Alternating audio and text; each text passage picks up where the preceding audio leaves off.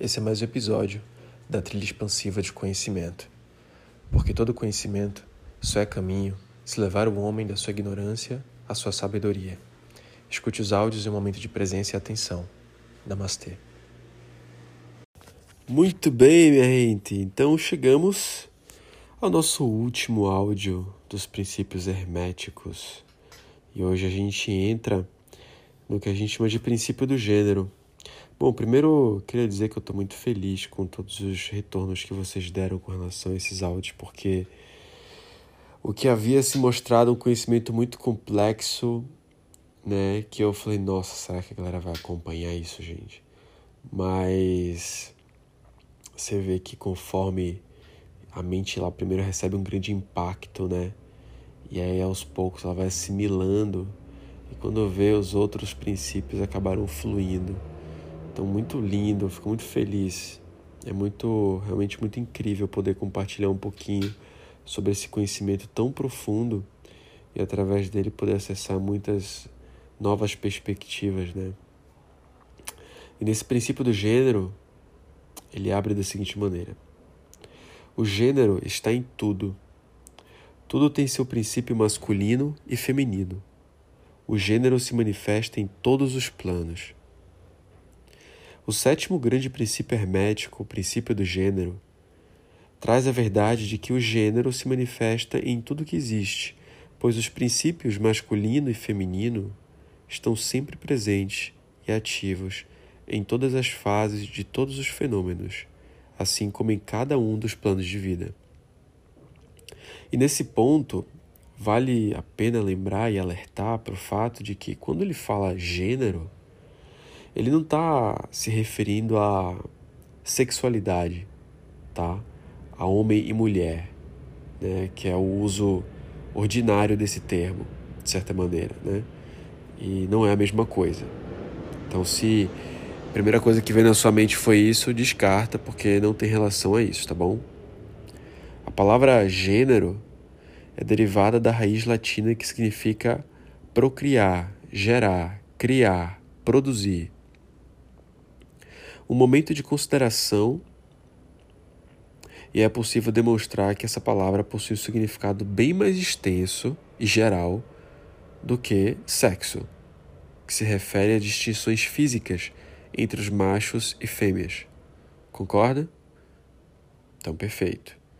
O sexo é tão somente uma das manifestações do gênero em certo plano do grande plano físico o plano da vida orgânica. Assim, né, o que eles desejavam em né, transmitir esse conhecimento, desejavam é, tornar explícito nos ensinamentos, né, pelo menos na dentro do Caibalho, lembra que essa literatura é uma literatura recente, né, que de autor anônimo, anônimo, que resolveu propagar esse conhecimento para manter a chama acesa. Então, diz inclusive que foram um grupo de autores, não somente um autor, né? Então, o que eles gostariam, o que eles queriam enfatizar é a importância de imprimir né, na mente de todo mundo que está ali se conectando com, a, com os conhecimentos herméticos a necessidade de distinguir isso, de criar essa distinção na mente, né? Porque houveram ao longo da história muitos escritores que adquiriram uma certa noção simplista, rasa, superficial da filosofia hermética e pretenderam identificar esse sétimo princípio hermético com teorias e ensinamentos sexuais fantasiosos e selvagens, muitas vezes repreensíveis, não dizer todas as vezes, né? Então, o ofício do gênero é criar, produzir, gerar, e suas manifestações são visíveis em cada plano e fenômenos naturais. Como que a gente pode melhor compreender isso? Tá, se feminino e masculino não está relacionado com o sexo especificamente falando, tá com o quê? Vamos então recorrer à ciência, certo? A última palavra que a ciência traz e afirma é que o átomo, né, a menor grau de partícula de todos os seres, né, pelo menos desse mundo material, é composto por uma multidão de corpúsculos, elétrons e íons girando um ao redor do outro e vibrando em alta intensidade. Porém, as explicações né, é, que se seguem a partir daí dizem que a formação do átomo se deve à aglomeração de corpúsculos negativos ao redor de um positivo. Assim sendo, os corpúsculos positivos parecem exercer uma certa influência nos negativos, fazendo com que eles assumam certas combinações e agrupamentos, dessa forma, criando ou gerando o átomo. Isso está em linha com o que os antigos egípcios, né, os antigos ensinamentos herméticos traziam, que sempre identificaram o princípio masculino de gênero como polo positivo, por exemplo, da eletricidade, e o princípio feminino como polo negativo. E aqui vale a pena a gente refletir sobre essa questão do polo né, positivo e negativo, que é tão comumente usado. Né, essa é importante a gente refletir sobre isso também. Porque a cultura popular formou uma impressão totalmente errada das qualidades que a gente chama de negativo da matéria eletrificada ou magnetizada. Os termos positivo e negativo são realmente escolhas pobres para nomear tais fenômenos científicos.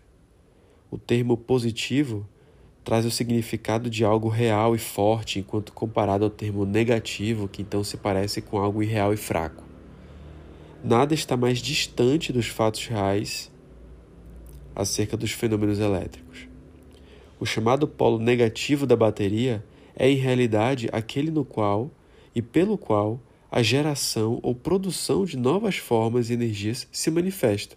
Assim sendo, não há nada de negativo sobre ele. As maiores autoridades científicas usam hoje o termo catódico no lugar de negativo, sendo este termo derivado da raiz grega que significa descida, volta. Do polo catódico emerge o enxame de elétrons e corpúsculos, assim como os maravilhosos raios que revolucionaram as concepções científicas na última década. O polo catódico é a mãe de todos os entranhos, estranhos fenômenos que tornaram inúteis muitos livros antigos e que baniram muitas teorias até então aceitas para a pilha de descarte das especulações científicas. O polo catódico, ou ainda chamado negativo, é o princípio materno dos fenômenos elétricos, assim como das formas mais sutis de matéria já descobertas pela ciência. Dessa forma, como você pode ver, temos todas as justificativas necessárias para nos recusarmos a usar o termo negativo em nossa consideração sobre o assunto, assim como em nossa insistência para que ele seja substituído pelo termo feminino. Assim é dito, né, no trabalho, porque a intenção deles é criar também essa mudança de concepção. Vamos parar de chamar de polo positivo e negativo e entender que existe um princípio maternal a energia se comporta de maneira feminina maternal e ora se comporta de maneira masculina, né, de ação. Então eles trazem isso para esse momento de reflexão, né? Os fatos simplesmente levam a isso, ainda que sequer levemos, né, ou levem os ensinamentos herméticos em consideração. Portanto, todos nós deveríamos utilizar o termo feminino ao invés de negativo quando nos referirmos a tal polo de atividade elétrica ou magnética. Ora, aqui a gente entende então que não estamos falando só de sexo, né? De, de, de distinção sexual entre macho e fêmea, mas estamos falando num nível atômico que envolve todo tipo de energia que compõe esse universo, certo? Dentro desse mundo micro, né, atômico, as energias que dão vida a tantas outras formas de vida possuem princípios masculino e feminino, que hoje a ciência ainda chama de negativo e positivo, mas que já existe né, uma mudança de percepção nisso, com os novos estudos que agora chamam de catódico, reconhecendo o princípio feminino dentro daquele polo que até então chama-se de negativo, certo? Muito bem. Tais desprendimentos e uniões desses elétrons e tudo mais formam a base para grande parte das atividades do mundo das reações químicas. Quando o corpúsculo feminino se une ao corpúsculo masculino, certo processo toma início. As partículas femininas vibram freneticamente sob a influência da energia masculina e giram ao seu redor. O resultado é o nascimento de um novo átomo. Esse átomo recém-nascido é, em realidade, composto da união dos corpúsculos feminino e masculino. Porém, uma vez estabelecida a união, o novo átomo passa a ser uma nova forma em separado das demais, trazendo em si certas propriedades mas não mais manifestando a propriedade da eletricidade livre. O processo de destacamento ou separação de elétrons femininos é chamado ionização. Tais elétrons ou corpúsculos são os trabalhadores mais ativos do campo da natureza. Surgindo de suas uniões ou combinações, são manifestados os mais variados fenômenos de luz, cor, eletricidade, magnetismo, atração, repulsão, afinidade química, e seu reverso, e todos os fenômenos similares a estes. E tudo isso nasce da operação do princípio do gênero no plano da energia. O papel do princípio masculino parece ser o de direcionar certa energia inerente para o princípio feminino e assim dar início à atividade do processo criativo. Mas é o princípio feminino aquele que sempre realiza o trabalho criativo em si e isso é válido para todos os planos de existência. Não obstante, cada princípio é incapaz de operar a energia criativa sem a ajuda do outro. Em algumas das formas de vida mais simples, os dois princípios se encontram combinados no mesmo organismo. Em todo caso, todos os seres do mundo orgânico manifestam ambos os gêneros. Assim, há sempre algo de masculino presente na forma feminina e vice-versa. Então, Basicamente, o que ele está dizendo aqui é um reforço ao que ele já havia construído de um raciocínio explicando que a base atômica que dá origem a esse mundo, né, a nível celular, a nível de energia, e que dá origem a toda forma, é, seja luz, seja calor, eletricidade, magnetismo, a essência do mundo, né, é criada a partir dessa união entre íons, elétrons e os corpúsculos que se comportam como princípios femininos e masculinos. E a união desses dois dá origem a uma série de formas de vida, dentre as quais a gente tem os seres humanos, por exemplo, que fazem parte desse mundo orgânico e que manifestam dentro de si características dos dois gêneros, tanto do feminino como do masculino. Você, ser humano, agora, se fizer uma análise profunda do teu ser e for mergulhar ali e observar os seus átomos, você vai ver que a nível celular, atômico, você tem os dois funcionando dentro de você para te dar vida. Então, não importa se você é do sexo masculino, você vai ter qualidades energéticas, substanciais, orgânicas, femininas e masculinas dentro de você e mesmo que você seja também do sexo feminino, vai ter a mesma coisa. Então, isso é parte inerente da natureza e não há como fugir disso. É isso que o princípio do gênero traz para a gente refletir. Ele aprofunda um pouco mais nesse aspecto, mas eu acho que nem convém a gente aprofundar é, no gênero mental, etc. Acho que fica para um aprofundamento. Mas a reflexão que é provocada quando você mergulha no princípio do gênero trazido dentro do Caibalion e por aqueles que buscaram propagar o conhecimento, é que uh, toda energia que rege a existência tem um princípio feminino e masculino atuando de maneira coesa, unida, cooperativa, sabe?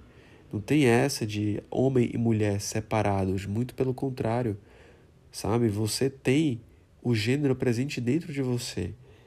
E trazendo isso para um aspecto já moderno, científico, é usar isso também para quebrar esses paradigmas que estão instalados dentro da nossa língua, dentro da nossa maneira de se comunicar. Não existe positivo e negativo. Tira, imagina o seguinte: todas as vezes que você for agora pegar uma pilha e colocar no teu controle remoto da TV, e você vai olhar aquele a pilha, né? E você vai olhar assim, ai, o positivo o negativo, tem que colocar aqui em algum lugar. Nunca mais pense isso. Pense que o mais significa masculino e que o menos significa feminino, mas não porque é positivo ou negativo. Pense em catódico, né? No lugar do, neg do negativo. Ou simplesmente esqueça tudo isso e chame de masculino e feminino, porque ali está a prova viva, através de né, impulsos elétricos, que quando os dois atuam em união, em cooperação, energia surge, energia transmitida, o controle funciona e assim é para tudo. Se você, enquanto ser humano, dentro de você, vamos supor, homem, não tivesse feminino dentro de você, você não teria vida, você não existiria. Negar isso dentro de você é negar aquilo que é inerente, intrínseco à tua natureza, assim como o feminino que também há de reconhecer a importância do masculino dentro de si. E volto a dizer, isso não está relacionado a questões sociais, a questões é, sexuais, etc. Não. Na verdade, essas questões podem ser mero reflexo de uma ignorância. Mas que uma vez que a gente compreenda a profundidade desse conhecimento, desse preceito, e entender que nós manifestamos essas duas características dentro de nós, talvez o mundo de fora torne-se um dia também um reflexo de mentes cada vez mais conscientes e a gente enfrente muito menos problema do que a gente enfrenta hoje. Então, com isso encerramos nossa sequência de visão hermética e daremos início à reta final da nossa jornada. Beijo no coração. Namastê.